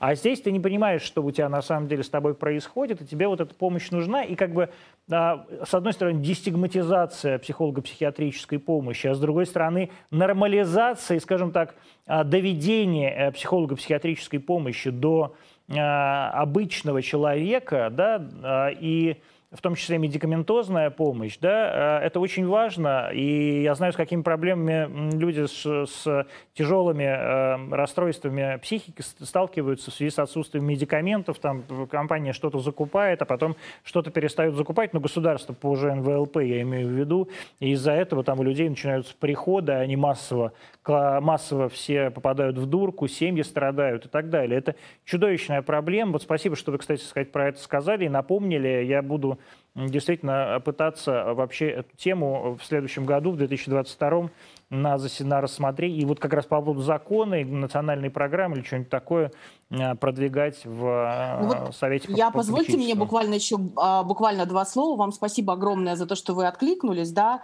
Но смотрите, вы так э, довольно энергично соскользнули в тему большой психиатрии, да. Я не соскользнул, а, я просто не ну, очень понял, поговорить... что вы имеете в виду по поводу психологической помощи. А вот смотрите, у нас есть условно а, невротики, это угу. условно нормальные люди, которых никто никогда в природе не видел. И у нас есть психотики, да, которые, а, собственно, знают, где им получать а, медикаментозную помощь. Они, в общем-то, довольно а, ну, в тесном контакте находятся с психиатром. Но у нас еще существует огромное количество недообследованных, как мы шутим, да, и здесь, в общем-то, могут быть люди там с личностными расстройствами, да, с какими-то легкими формами а, как бы расстройств, нарушений настроения и так далее. На самом деле вот это огромная категория людей, куда могут попасть вообще каждый из нас. Да? Как говорят э, в психиатрии, нет нормальных, много недообследованных. И а, у нас, смотрите, вы очень ярко продемонстрировали, да, что у нас есть норма, есть патология. А вот все остальные люди, им куда? А я вот про это же и сказал. А, я... терап... Вот вы меня тоже не услышали. Я же как раз сказал, что в первую Возможно. очередь это касается, что в первую очередь это касается вообще всех жителей больших городов, которые на самом деле да, не понимают, да. что с ними происходит. Да, и что нужно вот эту... Оно и... при... А, и, и нужно довести до, а, так сказать, состояния нормального терапевтического уровня да, да, да, психолого-психиатрическую да. помощь. Вот о чем я говорю, да? А, да, и да. вот, вот, вот, я, нет, я вас абсолютно понял, я вас э, совершенно услышал, и я как раз не говорил о том, что я не сводил все к э, серьезным диагнозом КМДП к шизофрении. А как раз Меня когда... просто прозок да. напугал, поэтому... Нет, нет, нет, я просто говорю, что кому-то это, кому-то это нужно, кому-то не нужно. Люди не понимают, что им делать. Да, в такой ситуации они не понимают, что, это, что им нужна помощь. И, э, и они доводят, и вот... так сказать, ситуация их доводится до крайних совершенно уже так сказать, да, да, да, состояний, да. пограничных состояний. И это, безусловно, огромная проблема нашего, э, нашего, медици, нашего медицинского и вообще такого, даже социального, я бы сказал, медицинского сектора, потому что мы не обращаем на это внимания. Мы традиционно считаем эту тему закрытой, мы традиционно считаем это вообще не проблемой. У тебя просто плохое настроение. Абсолютно, мы, да. у, нас, у тебя просто плохое настроение, да. иди, я не знаю, спортом займись а ты не можешь, да, а ты не можешь спортом, да. заняться, потому что ты не можешь встать. Да, это вообще тема, тема, да, вот, это правда. да, тема, тема депрессии, тема а, пограничного депрессивного состояния. Она мне очень хорошо известна, я сам с этим живу, как бы, и э, я действительно спасибо большое, что вы про это сказали, это очень важная тема. Спасибо угу. большое. Все, вам огромное спасибо. И вам огромное Надеюсь, спасибо. в общем, вы да. сумеете донести эту идею спасибо до, большое. до верха. Спасибо да, большое. Всего доброго. Все, до, до свидания. свидания. У нас есть Егор из города Новосибирска, правильно? Здравствуйте, Егор. Да-да-да. Да, Антон Вячеслав, здравствуйте. А есть видео Егора? А, здравствуйте, Егор. Да, есть видео. Егор. Что ну, у вас с рукой? Да. Это у вас татуировка или вы вены себе резали?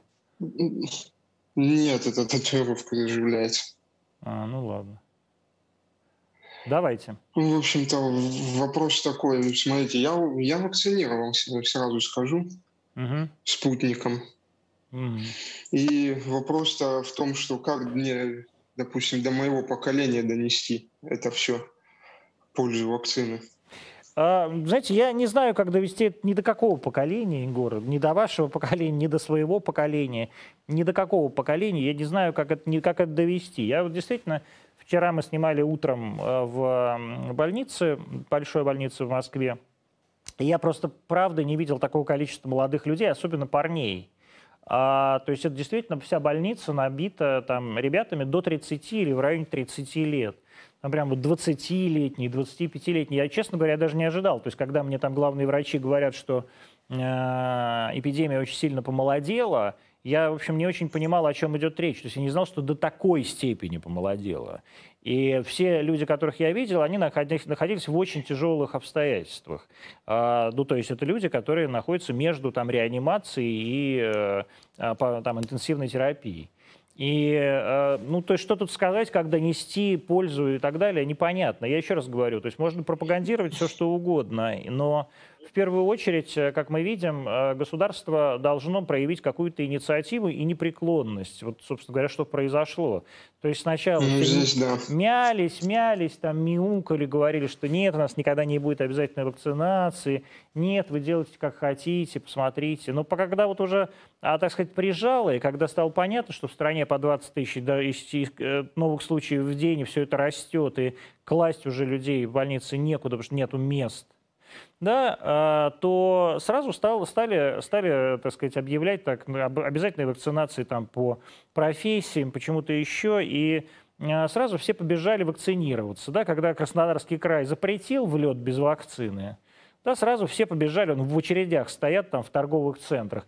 Идите вакцинируйтесь. Хотите уехать в отпуск, вакцинируйтесь. Хотите за границу поехать, вакцинируйтесь. Хотите официантом работать, вакцинируйтесь. Хотите в школу пойти, в, в институт пойти, вакцинируйтесь. Я уверен, что и весь, э, так сказать, весь следующий учебный год э, очно будет доступен и для, э, в смысле для студентов, для высших учебных заведений, и для средних, средних специальных учебных заведений, будет, будет доступен только вакцинированным, э, вакцинированным людям. Ну, то есть, а уже было об этом сказано. Ну вот и вот и все, вот и вот и вся, вот и вся, вот и все аргументы. Больше никаких аргументов здесь, мне кажется, быть не может, потому что никакие аргументы другие не подействуют, к сожалению. Ну и некоторый израильский опыт в том числе. Ну да, израильский опыт, он тоже, тоже, тоже вот. Спасибо вам большое, Егор. У нас есть Александр из Северодвинска. Давайте, Александр. Ну, какая у нас молодая аудитория. Здравствуйте, Александр из Северодвинска. Добрый как день, вечер. Как там Архангельская уже. область у вас? А, жарко и тополиного пуха много. Ну вот, это север, конечно. Значит, на севере сейчас такая сплошная жара, и комары сейчас еще. Ну, комаров не особо. Не особо, да? А, вопрос такой, смотрите, у нас э, на дворе 21 год, а на прямой линии Путину задают практически те же вопросы, что и 20 лет назад. То есть а, там где-то дорога плохая, где-то школа, где-то еще что-то. А, не показывает ли это то, что у нас на региональном уровне власти все очень плохо? То есть не работают ни муниципальные депутаты, ни региональные, ни главы городов, ни главы областей. То есть или с ними связь какая-то очень плохая, либо они ничего не делают. Если показывает. у нас сколько там, более показывает. миллиона вопросов, Показывают, да, показывают. Это в первую очередь, они... это то, о чем я, собственно говоря, в подводке сегодняшней говорил. Это в первую очередь показывает, э, что не то, что плохо, плохо всегда у нас на региональном уровне, а показывает то, что у людей нету э, не то, что чувство ответственности за, свой, за свой регион или за свой город, за свое село, за свою станицу, а нет чувства ответственности за свое э, персональное, за свое фамильное будущее, понимаете? Им наплевать что о них подумают люди вокруг? Здесь, понимаете, даже дело не в этом. Смотрите, понятно, что есть чиновники, которые работают. То есть там глава департамента чего-то там. Да, а есть депутаты, которых избирают каждые там 4-5 лет. И как бы если их избирают, да, там на протяжении более чем одного срока, то что они делают? Я не знаю, честно то говоря. Здесь дело не в назначаемых, а в выборных. То есть у нас же есть ответственные, они же по округам одномандатным идут. То есть, получается, его избрали, на его участке какая-то лажа, он об этом не знает и ничего не делает. Я, вот там, честно, например, я не могу вам ответить на этот вопрос. Во-первых, депутатов эти избирает народ, и депутаты это сам, это они и есть народ на самом деле. То есть если говорить там про депутатов, ну вот условно говоря, тех, с которых у нас началась программа, они как бы не совсем народ, да, ну точно так, в общем, это люди, которые находятся в таком как бы очень верхнем истеблишменте.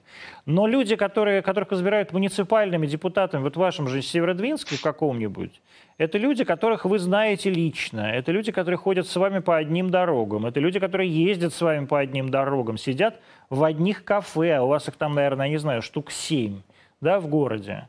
И... 150 с лишним ну, хорошо. тысяч под 200 населения. Нет, я понимаю, я понимаю, сколько у вас населения. Я, имею, я знаю, вы знаете, в городе Иркутске, там, сказать, 700 тысяч населения, а ресторанов тоже 7, в которых можно есть. Но вот здесь ровно та же самая история. Я хорошо знаю, так сказать, э, географию нашей страны и размеры населенных пунктов в нашей стране тоже неплохо знаю. А, тем не менее, то есть это люди, с которыми вы так или иначе встречаетесь ежедневно, да, и а, если эти люди не чувствуют ответственности перед вами, как перед людьми, с которыми они живут не только в одном городе, но в одном доме, скорее всего, да, а, очень часто, а, то это значит, что у этих людей что-то ненормально с психикой. Это вот к вопросу о предыдущем нашем разговоре, что в этой психике надо что-то подправить. Потому что если, если они идут избираться, и это вот действительно для меня абсолютно, э, абсолютно непонятная вещь. Если ты идешь избираться, ты что, прав, э, идешь на выборы в муниципальный совет, ты вот для чего это делаешь? Чтобы украсть какой-то там кусочек бюджета, ну, ты его не украдешь, этот кусочек бюджета, там нет никакого бюджета в муниципальном совете. Чтобы, э, так сказать, каким-то образом обезопасить свой бизнес – а ты не обезопасишь свой бизнес, если твой бизнес будет кому-то вредить или будет, будет платить налоги. Потому что тебя обязало местное руководство, ты там какой-нибудь директор школы местной или чего-нибудь еще. Но тогда просто откажись. Ну тебе что, мало, мало что ли общественной нагрузки? Я вот этого не понимаю. Для меня, с меня почитайте все. Это я вот обращаюсь ко всем региональным, муниципальным депутатам, к депутатам э, э, так сказать, региональных советов, то есть к региональным парламентам. Почитайте историю русского земства. Почитайте, что земство за 30 лет своего реального существования, с момента появления, сделало с Россией. Во что она превратила отсталую страну, а наполненную избенками и крепостными неумехами – да, людьми, которые не умели читать и считать. А как земство преобразило эту огромную территорию, построив в ней сотни, тысячи школ, десятки высших учебных заведений, да, а, так сказать, больницы огромные, земские во всех, а, во всех уездных городах. Во что э, это все сделали люди, которые понимали свою ответственность перед своими соседями. Они понимали, что, вы, что единственная ценность в жизни – это когда ты выходишь на улицу, и люди кланяются тебе в пол, потому что понимают, сколько ты сделал для них добра. А вы, сука, топите Теслы Барвихи, будучи председателем Ярослав... детьми Ярославского правительства, председателя правительства. И здесь у меня, у меня нет, я, я, я, я даже я, я не знаю, как, как на это реагировать. Я не знаю, вот как вам просто тупо не... Зачем вы живете? Вы я живете. Вы вот для чего живете? Чтобы приезжать, я не знаю, в Пунта-Алу или в Форта Деймарма и там включать на громкую, там, я не знаю, а Моргенштерна, что ли, чтобы обалдевали все эти итальянские соседи от вас? Вот для этого вы живете, чтобы крудо жрать с баклажанами. Для меня это невероятно просто, я не понимаю. А нахрена вам жить всем, если вы не хотите изменить эту страну к лучшему? Идите убейте себя. Не, вы лучше не делайте вакцины, заболейте все и умрите. Вот все, что я могу вам сказать, это вот, извините, что я так эмоциональный. Я просто, для меня это абсолютно личная тема. Я не понимаю, правда, вы зачем все это? Ну для чего жить, если ты не хочешь в этой жизни что-то изменить к лучшему, и если ты не хочешь помочь людям, с которыми ты родился, с которыми ты учился, родителям своих бывших одноклассников, люди, люди, людям, с которыми ты живешь в одном подъезде, в одном дворе, с которыми ты ходишь по одной улице. Зачем? Спасибо вам большое. Для что там? Есть что-то еще? Альберт, здравствуйте. Здравствуйте, Антон. Здравствуйте, Альберт. Как у вас дела? У меня замечательно. Давайте ваш вопрос. Это вас да. котик, да? Как котика зовут? Да, Буся зовут котика. Отлично. А, у меня такой вопрос. А, ну, я его адресовал, конечно, президенту. Вот. Сейчас наметилась тенденция, и он, в принципе, дал а, небольшой такой ответ к тому, чтобы переносить а, налоговых резидентов из Москвы, да, да а, в те места, куда, а, где они должны быть, да? Ну, то, то есть, где, забываешь... они, где они находятся в реальной жизни. То есть, если где, ты... они, где они Э, зарабатывают. Да? Ну, я про это если, и говорю, есть, да. Да, если Норильский никель зарабатывает Норильские деньги, почему он платит э, налоги в Москве? А Норильский Может никель, по-моему, платит налоги в Красноярском крае. Как раз он крупнейший налогоплательщик Красноярского ну, края. Да, но не в Норильске, потому что Норильск... Э, это не имеет значения. Норильск муниципалитет, а налоги платятся в регионе. Он платит налоги в регионе, в Красноярске он платит налоги. А уже регион распространяет на муниципалитет. Норильск не является субъектом. Ну, хорошо, это хороший, хороший пример, но тот же самый... Куда делся Альберт? Пропал Альберт. Что-то со связью. Да, да, у меня звонок, жена звонила. А, нет, а... Да-да, давайте, Альберт, вопрос в чем? Тот же самый Северодвинск, который вот сейчас обсуждали, да. а, у него там находится несколько подразделений ОСК, но ОСК прописан, соответственно, судостроительная корпорация прописана в Петербурге сейчас, uh-huh. да, налог. Газпром, переезжающий сейчас в Петербург, да, на последнем, по последнему уставу, будет платить налоги в Петербурге. Да. Ну, а вопрос в чем? Да, действительно, так нужно сделать. Надо, надо ли, да, то есть вопрос такой, когда, когда вот сделают так, чтобы все те, кто добывает деньги из России в регионах, Правильно. платили, платили деньги в регион. Я понял вас. Я абсолютно поддерживаю в данном случае вас, и я а, поддерживаю в этом смысле и Путина, и Путин, видимо, сам поддерживает себя. Тут что, что обсуждать? Действительно, я считаю, что если вот к вопросу о Северодвинске или вообще об Архангельском крае, если там э, Архангельский край является центром да, целлюлоз-бумажной промышленности Российской Федерации – то очевидно, что компания, которая э, добывает там всю древесину и которая принадлежит ЦБК в Архангельском крае, или Илимпалм, должна быть зарегистрирована не в Петербурге, а на улице Марата, а должна быть зарегистрирована в городе Архангельске, да, вот буквально на набережной Северной Двины. Если ты добываешь, э, если ты добываешь нефть э, там, в нефтеюганске, значит очевидно, что именно там твоя компания должна платить налоги, а не в Москве э, по адресу твоего центрального офиса на Софийской набережной. Если ты э, добываешь, э, я не знаю, медь или никель там на рудниках в Норильске, то, в общем, как сейчас происходит, ты должен платить в Красноярском крае. Ну, так получается, что Норильск – это Красноярский край, там регион уже распространяет. Но я считаю больше вопрос в том, что э, действительно надо больше денег и денежной самостоятельности отдавать муниципалитетам. Вот вы правильно в этом смысле сказали, а почему не в Норильске, да, а в Красноярском крае? Потому что у нас нету а, финансовой самостоятельности у муниципальных образований. Муниципальное образование полностью зависит от региона. И, соответственно, у нас нет ответственности муниципального чиновника перед своим жителем. А вот же он. Да, твой город, твоя школа, твоя больница, твой детский садик, твои улицы – я не знаю, а какой-нибудь... Ну, вот, это вот, нужно а, естественно, да, естественно, надо давать больше, де, больше денежной, денежной финансовой самостоятельности муниципалитетам, не регионам, а именно муниципальным образованием. У них должна быть, они должны иметь право этим распоряжаться. И если у них в руках будут вот эти налоги, а, это будет абсолютно... Я как раз считаю, что вот это вот, един, это вот та то условие, на котором вот это земство может появиться. То есть, чтобы это земство появилось, вот это купечество местное, оно должно, должно чувствовать свою ответственность перед а, вот этими своими городами. И тогда действительно что-то изменится. Вот я, это единственное, что я могу вам сказать. Вы правы. Ну, полностью вас поддерживаю Арслан в этом из Уфы у нас есть? Давайте Арслан из Уфы. Угу. И это будет последний вопрос, потому что мы уже ну хорошо, давай, Арслан. Ты в эфире. Да, добрый вечер. Здрасте. У меня такой вопрос по поводу пресс-конференции Владимира Владимировича.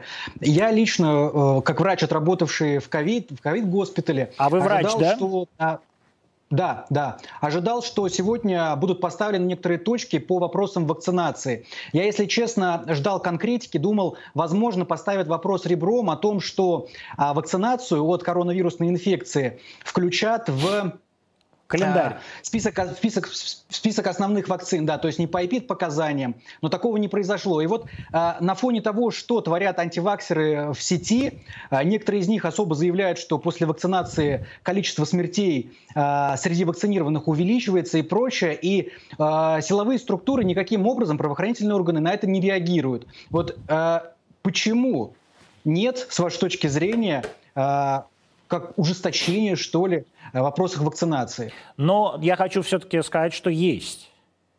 И э, президент, собственно, начав сегодня прямую линию с э, этого вопроса и посвятив ему такое большое количество времени и назвав вакцину, наконец, которую он вакцинировался, да, то есть движение есть. Вы помните, от полного отрицания, да, вообще этой темы, типа вот у нас вакцина есть, делайте, что хотите – все-таки есть движение в сторону того, что вакцинация необходима. Мы без вакцинации пандемию не победим.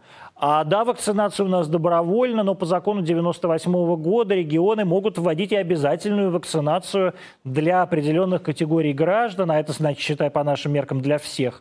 А, и в регионах это понятно, что в люб... во всех регионах нашей страны. В действительности Путин, конечно, это не, не путинская, ну как бы это не его прерогатива.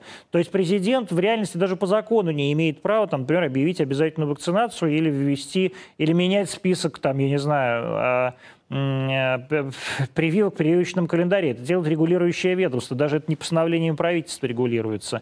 Это должно... Все-таки кто-то должен взять на себя ответственность. Да?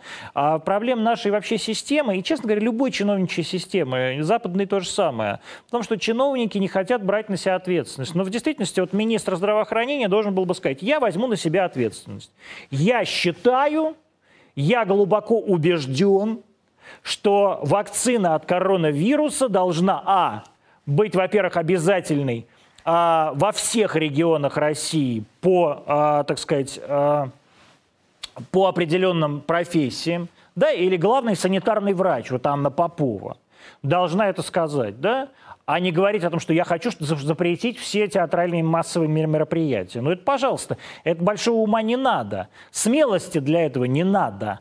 А вот сказать, что я требую обязательной вакцинации для определенного количества граждан, и обязательного включения прививки от коронавируса в национальный календарь вакцинации, для этого нужна смелость. К сожалению, чиновники смелостью нашей не обладают. Это, еще раз говорю, это не касается только русских чиновников. Что для того, чтобы достичь такого уровня чиновничего, ты должен пройти бесконечное количество ступенек, на которых ты никого не обидишь, а будешь благодарен, а, вежлив, улыбчив и симпатичен. Чиновник привык быть, а, так сказать, привык юлить. Это его работа во всем мире. Он, так сказать, чиновник привык обходить острые углы. А для, для этого существуют такие сумасшедшие э, люди типа меня, которые э, будут все время настаивать на чем-то на чем-то нормальном, да, и которые чиновниками поэтому быть не в состоянии. Президент, тем не менее, э, был сегодня вполне себе однозначен. Я, честно говоря, от него даже такого даже такого не ожидал. Мы сейчас, кстати, уходим с РТД, и я вынужден попрощаться со зрителями телевизионного канала РТД э, пока, но мы еще останемся на YouTube, потому что у нас есть зрители YouTube. А, я вам лично желаю огромных успехов. Спасибо вам большое за то, что вы все, все это время были в красной зоне. И а, вы врач-реаниматолог или кто, или терапевт? Нет, я не реаниматолог. Я а... работал в красной зоне, но не в реанимации. По основной специальности я педиатр. Меня То есть вы педиатр, который, который пошел работать просто в красную зону. То есть вы в терапии да, работали, да? Да, да. Но лечащим врачом? Да, естественно. Врачом, да? Да, конечно. Много людей да. в Уфе э, лежат сейчас в больницах? А, нет, вы знаете, вообще у нас здесь отдельный ковид-госпиталь, как вы знаете, он тот, тот самый, который по форме Курая построен. Uh-huh. И пропускная способность у него огромная. По моим ощущениям, сейчас используется, ну, не больше там, 40-50% реальных мощностей этого госпиталя. Я вообще, когда смотрю э, и думаю о том, кто проектировал этот госпиталь, у меня мурашки по телу, потому что это, ну, во-первых, не знаю, откуда у человека такой опыт, потому что подобная эпидемия в России э, впервые.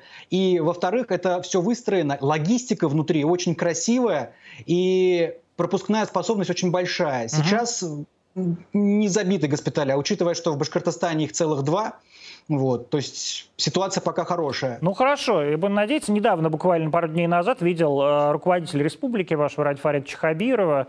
Случайно мы с ним столкнулись в Москве, звал меня в Уфу. Я с удовольствием приеду. Давно не был в Уфе, очень люблю Башкортостан. Спасибо ну, вам большое. предупредите в соцсетях, когда будете приезжать. Хорошо, спасибо вам большое. У нас есть спасибо. еще, еще какой-то, да?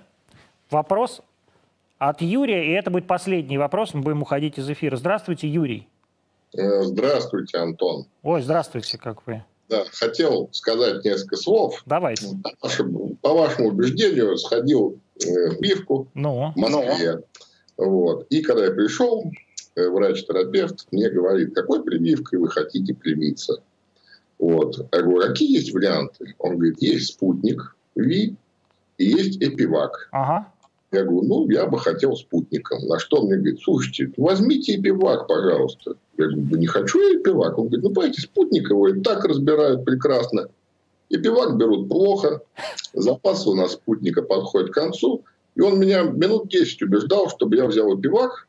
Я все-таки взял спутник, потому Молодец. что смотрел ваши программы. Э, в связи с чем у меня, собственно, вопрос. Почему эпивак не уберут из гражданского оборота. Юрий, я э, хочу присоединиться к вашему вопросу и задать этот вопрос производителям э, вакцины Пивак Корона и к, так сказать, людям, которые продвигают Пивак Корону. Если вы действительно знаете, я, я задавал этот вопрос, если вы действительно знаете, честно, вот правда, я на, на, после того, что я сказал о том, э, что думать надо исключительно о Господе и о том, э, что о вас подумают э, ваши, лю, ваши соседи и люди, которые, с которыми, может быть, вы вам, вам, с вами не знакомы, когда вы будете идти по улице, и вам будут говорить спасибо. А, если вы действительно знаете, что прививка не работает или работает недостаточно эффективно, возможно, у вас хватит силы и э, сознательности, так скажем, э, исправить ошибки, а до того момента, пока вы их не исправите, э, не вводить э, масштабно ее в гражданский оборот. Но, тем не менее, видите, то, что вы говорите, свидетельствует о том, что люди наши тоже не тимошки, их так просто не обманешь. И если они все хотят спутник, а не пивак корону, значит, вот эти все первоначальные э, разговоры про то, что спутник это всякая там вода, а вот мы дождемся пивак корону или там ковивак, они не работают. И э, работают нормальные какие-то человеческие человеческие, э, так сказать, факторы, э, э, научные доказательства и прочее. И если люди действительно разбирают спутник, который произведено уже несколько десятков миллионов доз, и, в общем, и если даже вот этого не хватает, это значит, что на самом деле мы все-таки на каком-то правильном пути. Спасибо вам большое, Юрий, за то, что вы сделали эту прививку, и спасибо вам всем, что были сегодня с нами. Выведите меня на полный экран, пожалуйста. Спасибо большое всем, и спасибо большое Э, Э, Владимиру Владимировичу Путину за то, что он дал нам сегодня повод пообщаться друг с другом без гостей. Спасибо вам. До встречи. До завтра.